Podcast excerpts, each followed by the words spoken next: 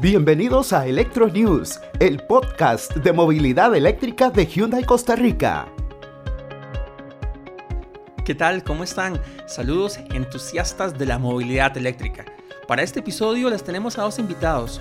Son propietarios de vehículos eléctricos y ellos nos van a contar cómo ha sido su experiencia. Vamos a conocer también qué los hizo dar el salto de un vehículo de combustión a uno de electricidad. Desde ya quiero contarles que uno de los dos es un artista costarricense que probablemente algunos de ustedes reconozcan. No me quiero extender más, así que comienza aquí este episodio del podcast de la movilidad eléctrica de Hyundai Costa Rica. Nuestro primer invitado es Jaime Gamboa, músico costarricense, también es escritor, y lo primero que le preguntamos, por supuesto, es qué lo hizo dar el paso a la movilidad eléctrica. Bueno, mira, hace ya bastantes años que yo empecé a trabajar, yo soy comunicador, aparte de, trabajar en la música y la literatura, he trabajado muchos años como publicista y, comunicador, y ya desde hace bastante tiempo había empezado a meterme en temas de comunicación para la sostenibilidad, aprender sobre triple utilidad, el tema de, los impactos ambientales, de la gestión de, los impactos ambientales por parte de las empresas y las casas, eh, redacté cosas para el programa Bandera Azul Ecológica, y metiéndome en todo este mundo, eh, empecé a leer y a estudiar un poco sobre alternativas a los combustibles fósiles. Ya hace bastante tiempo, eh, cuando empezaron a llegar los primeros carros eléctricos a Costa Rica, yo inmediatamente me interesé. Lo que pasa es que las primeras unidades que llegaron no eran muy, no, no, presentaban como opciones muy factibles para que uno que necesitaba moverse mucho y moverse por todo el país entonces, apenas encontré una opción que yo dije, está en el rango de precio, está en el rango de, autonomía, eh, que me sirve, aquí vamos. Y, se dio la oportunidad que tenía un carro que ya tenía que cambiar y esa fue. Entonces, hace ya dos años y poquito más este, que tengo un, un Ionic. Una pregunta que por supuesto no podíamos dejar pasar era, ¿cómo fueron esos primeros meses con un vehículo eléctrico como el Ionic? Yo lo sentí, ese primer mes era como un salto al vacío, porque además de tantos años de manejar y de manejar de, combustión, eh, ya sea con marchas o automáticos, y, ya solo sentarme en el eléctrico y empezar a conducirlo es una experiencia totalmente diferente, vos lo sabes bien. Eh, el, torque, la ausencia de vibración, la ausencia de ruido, eh, el hecho de que efectivamente sencillamente son dos pedales, uno para adelante y uno para frenar y, dos marchas para adelante y para atrás. La cosa de acostumbrarse, porque por ejemplo, eh, en el caso de los Ionic, bueno, y yo pienso que muchos de los eléctricos tienen eh, similares características, tienen la batería debajo. Entonces, eso le da un punto de gravedad abajo que hace que el carro sea, por ejemplo, súper maniobrable en autopista. Es riquísimo, digamos, andarlo pero, digamos, en ciertas condiciones uno tiene que aprender que el carro mm, eh, eh, con, con, esas llantas que son optimizadas, esos, esos neumáticos que tienen optimizados para, para que tengan la menor frotación posible, ¿verdad? Y para que uno vaya, la menor fricción posible y que uno vaya muy bien eh, aprovechando al máximo en carretera, pues con el peso del motor y ese tipo de neumático, en ciertas condiciones, con carretera mojada en cuesta, pues te puede patinar pero es cosa de acostumbrarse y aprender cómo es, que, cómo es que es el carro, porque es totalmente diferente a un carro de combustión, los pesos están totalmente distribuidos de otra manera, esa potencia tremenda, ese torque que tiene al salir, eh, si no estás preparado, pues eh, vas a tener sorpresas en la calle, ya no te sorprende, ya yo no me sorprendo de nada porque ya sé cómo es y ya aprendí cuánto pedal hay que darle y hay que llevarlo con cariño porque si no, este, te puedes asustar y y asustar a alguien más, ¿verdad? En la calle con, con la salida que tiene el carro, que es tremendo. Conversamos también con Jorge Falcón. Él tiene varios años de ser asesor de ventas de Hyundai, conoce todos los vehículos de la A a la Z y por eso estamos seguros que analizó muy bien las opciones y cuando tuvo oportunidad de hacer un cambio en su familia, optaron por un vehículo eléctrico. En el caso de él, el Hyundai Kona. Esto es lo que nos cuenta de cómo se siente ahora como propietario de un vehículo de esta tecnología es una sensación totalmente diferente, en todo el sentido de la palabra. Sentido de comodidad, sentido de relajamiento, sentido de poder y lo más importante, sentido de economía y ayudando al ambiente. Es una paz mental pocas veces fácil de conseguir. A Jorge Falcón, el usuario, no el asesor de ventas, también le preguntamos si le ocurre, como a muchos otros propietarios, que a los lugares donde va, con su familia o solo, en fines de semana, en su tiempo libre, las personas se le acercan y le preguntan por tecnología eléctrica, le preguntan por los vehículos eléctricos, y esto fue lo que nos contestó. Que sí es verdad que la batería se daña al, año, que sí es verdad que no hay repuesto para el carro, que sí es verdad que, que no hay lugares donde cargar, que todos los mitos que la gente pregunta se resumen en, algo muy simple. Esto es como manejar o tener un carro normal. Las ventajas que tenemos, o que los mitos que la gente dice, primero, las baterías vienen con una garantía muy alta en años o en kilometraje. Repuestos, Hyundai mantiene un stock de repuestos para los vehículos eléctricos. Es un carro que viene diseñado, como, se lo, como te lo repito, para darte paz mental. Y lo más importante, vuelvo a acotar, solamente el hecho de ayudar al medio ambiente, que para nosotros es súper importante, y cuidar a Costa Rica por lo bella que es, y que no tenemos que pasar a la gasolinera. Solamente eso no se cambia por nada. Todo propietario de vehículo eléctrico, donde me incluyo, siempre está entusiasmado por la idea de regenerar, regenerar electricidad a la batería cuando frena, regenerar cuando usa las levas que tienen el volante en el caso de los modelos de Hyundai y también estamos seguros que le pasa a otros usuarios. ¿Cierto o no, don Jaime? Eso está lindísimo, mira, porque fueron meses de experimentación, ¿verdad? Con más, eh, digamos, eh, más duro o más suave la conducción, eh, más duro te va, te va a dar más regeneración y más suave te va a dar menos regeneración este, y probándolo en todo tipo de caminos, ¿verdad? Eh, yo, después de un tiempo, yo creo que como a los seis meses, después de mucho probar y experimentar, encontré el perfil para mí. Ya eh, después de esos seis meses primeros, cuando ya yo me acostumbré y lo, lo manejo con el grado mínimo de regeneración, me fui a Pérez Celedón. Y salir del Valle Central a Pérez Celedón, todos lo sabemos, ¿verdad? Es, son no sé cuántos kilómetros, 40, 50 kilómetros de pura cuesta hasta llegar a la cima del cerro, que comen un montón de batería. Uno, es un ascenso de, no sé, llegué arriba, digamos, saliendo de Heredia, llegué arriba con un 23, 24% de batería.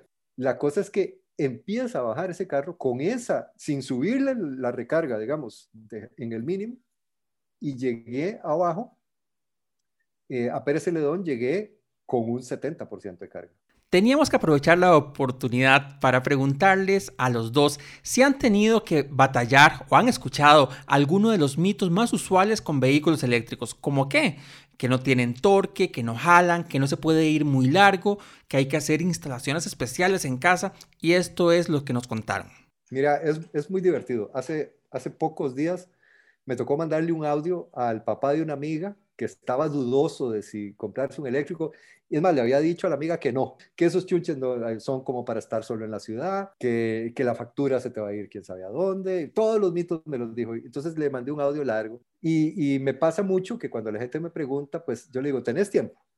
De verdad tenés tiempo, sentémonos a hablar porque esto no es de un ratito. El, el primer mito para mí es el tema que es, es, más caro. Ese mito es un mito de lo peor porque no solo no es más caro, es más barato es más barato conducir un carro eléctrico y tener un carro eléctrico. Es más barato porque, claro, a la hora que vas a comprar un eléctrico, todo el mundo te pregunta, ¿y cómo se te va a ir la factura eléctrica? Pero cuando compras un carro de combustión, nadie pregunta, ¿y cuánto pagas de gasolina al mes? Y resulta que pagas de gasolina al mes en promedio siempre muchísimo más de lo que te va a salir en la factura eléctrica el aumento eh, por tener tu carro conectado. En mi caso, es yo gasto en recargar el carro ahora un 25% de lo que gastaba en gasolina. El aumento en mi factura eléctrica ha sido de 30 mil colones, que si lo comparo con lo que gastaba en gasolina es, es nada, es nada. Eh, luego, en los otros mitos, ¿verdad? Este, el que no tienen potencia es ridículo, ¿verdad? Es el más ridículo de todos, porque eh, el torque que tienen es, uno deja tirado a todo el mundo a la salida, si quiere, ¿verdad? Un semáforo, no, no, no hay cómo. Si es por razones, no tenés una buena razón para optar hoy por un vehículo de combustión frente a un vehículo eléctrico. No, hay una buena. Sí, bueno, la gente te para en la calle y ellos creen que solamente en la agencia se puede cargar el carro. Entiéndame, si usted tiene un enchufe para 110 o una 220, lo puede cargar en su casa, donde su novia, donde su abuelo, en cualquier parte. Yo fui a Villanas con el carro mío haciendo una prueba. El carro da para 358 kilómetros. Yo llegué con 233 en eco. Y ahí mismo el señor muy amable me prestó el enchufe, desconectó la lámpara y conecté mi carro. Cuando me regresé el carro venía totalmente al 100% de la batería. Otros mitos que, como te aclaro, que el carro es muy lento, es un carro súper rápido. Es un carro que te saca de cualquier situación en segundos. Que si no son seguros, es un carro que viene con seis bolsas de aire. Es un carro que viene con barras transversales. Un carro que es de lo más vendido en Europa. Es un carro 100% seguro. Jaime Gamboa se convirtió en todo un embajador por decisión propia de la movilidad eléctrica. Por eso, y después de varios años de tener su Ionic, le preguntamos qué es lo que más valora hoy en día de este tipo de movilidad. Lo principal a nivel de, las emociones que siento es ah, qué tranquilidad, no estoy contribuyendo con el cambio climático. Pero el tema del, cambio climático es una realidad, eh, eh, es espantoso y, es, y es un destino que si podemos hacer algo por, por hacer más lento que caminemos hacia allá, hay que hacerlo. El que puede tener un vehículo eléctrico y debería hacerlo. Es decir, si tener los medios, yo no encuentro una justificación porque en este momento se trata de la supervivencia del planeta. Y una pregunta que es para mí casi que obligatoria cuando me encuentro con otro propietario de un vehículo eléctrico. ¿Volverías a comprarte un vehículo de combustión? No, o sea, no, ¿para qué? ¿Verdad? Eh, no me entra en la, en la cabeza. Eh, no, señor. Y me da risa porque es que estaba escuchando un, un dicho que dice que el hombre que patea la piedra dos veces aprende. Yo creo que ya la hemos pateado muchas veces con diferentes carros. Hemos intentado con motores pequeños, con motores medianos, con motores grandes. Y si usted me da a mí hoy la oportunidad de decidirme, aunque sea por el carro pequeño, eléctrico, más, más humilde del mercado, o me da el más grande en gasolina, escogería, escogería el eléctrico, porque es un carro espectacular. No volvería a comprar un carro gasolina. Si ya puedo ir a donde quiera, si no tengo que preocuparme, si me sale más barato, si no estoy contribuyendo con el cambio climático, sino más bien haciendo lo posible por por, mitigar mis impactos. Es decir, ¿por qué me voy a devolver? No tengo ninguna razón para... Es más, es que es el pasado. Hay un vecino, bueno, aquí yo vivo en un condominio grande y hay vecinos con unos carrazos, y lo pongo entre comillas, ¿verdad? De esos con motores gigantes y que suenan, ¿verdad? Y cuando yo los veo y paso con el mío, me siento como viendo dinosaurios desde, desde el carro de los supersónicos. Es realmente el pasado contra el futuro. Con este recuerdo del dibujo animado los supersónicos, damos fin a esta parte del podcast.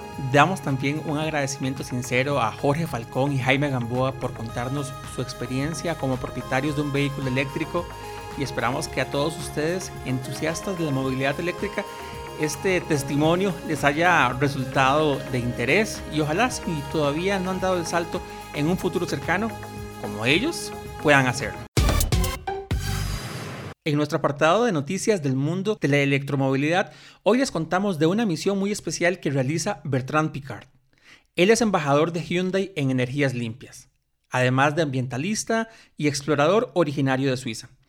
En una entrevista muestra su entusiasmo por hacer entender a la mayor cantidad de personas posible acerca de los beneficios de la movilidad usando electricidad e hidrógeno. En sus propias palabras, dijo lo siguiente.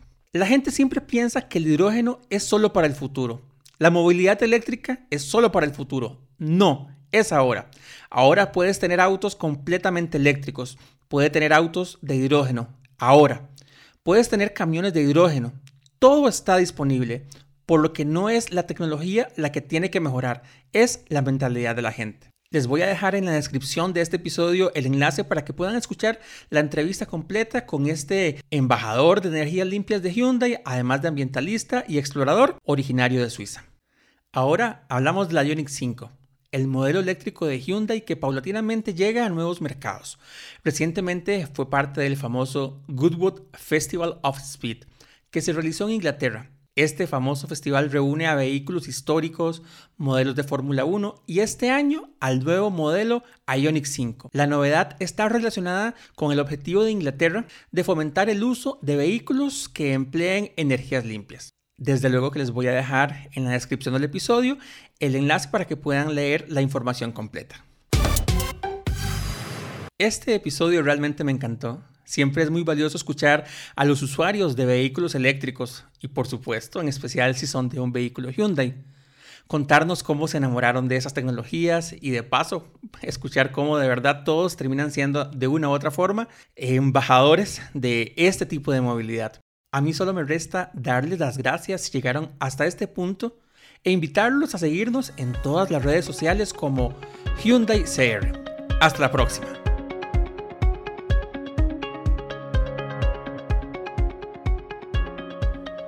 Gracias por escuchar Electro News. Si te gustó, compartilo en tus redes sociales. Nos escuchamos en el próximo episodio.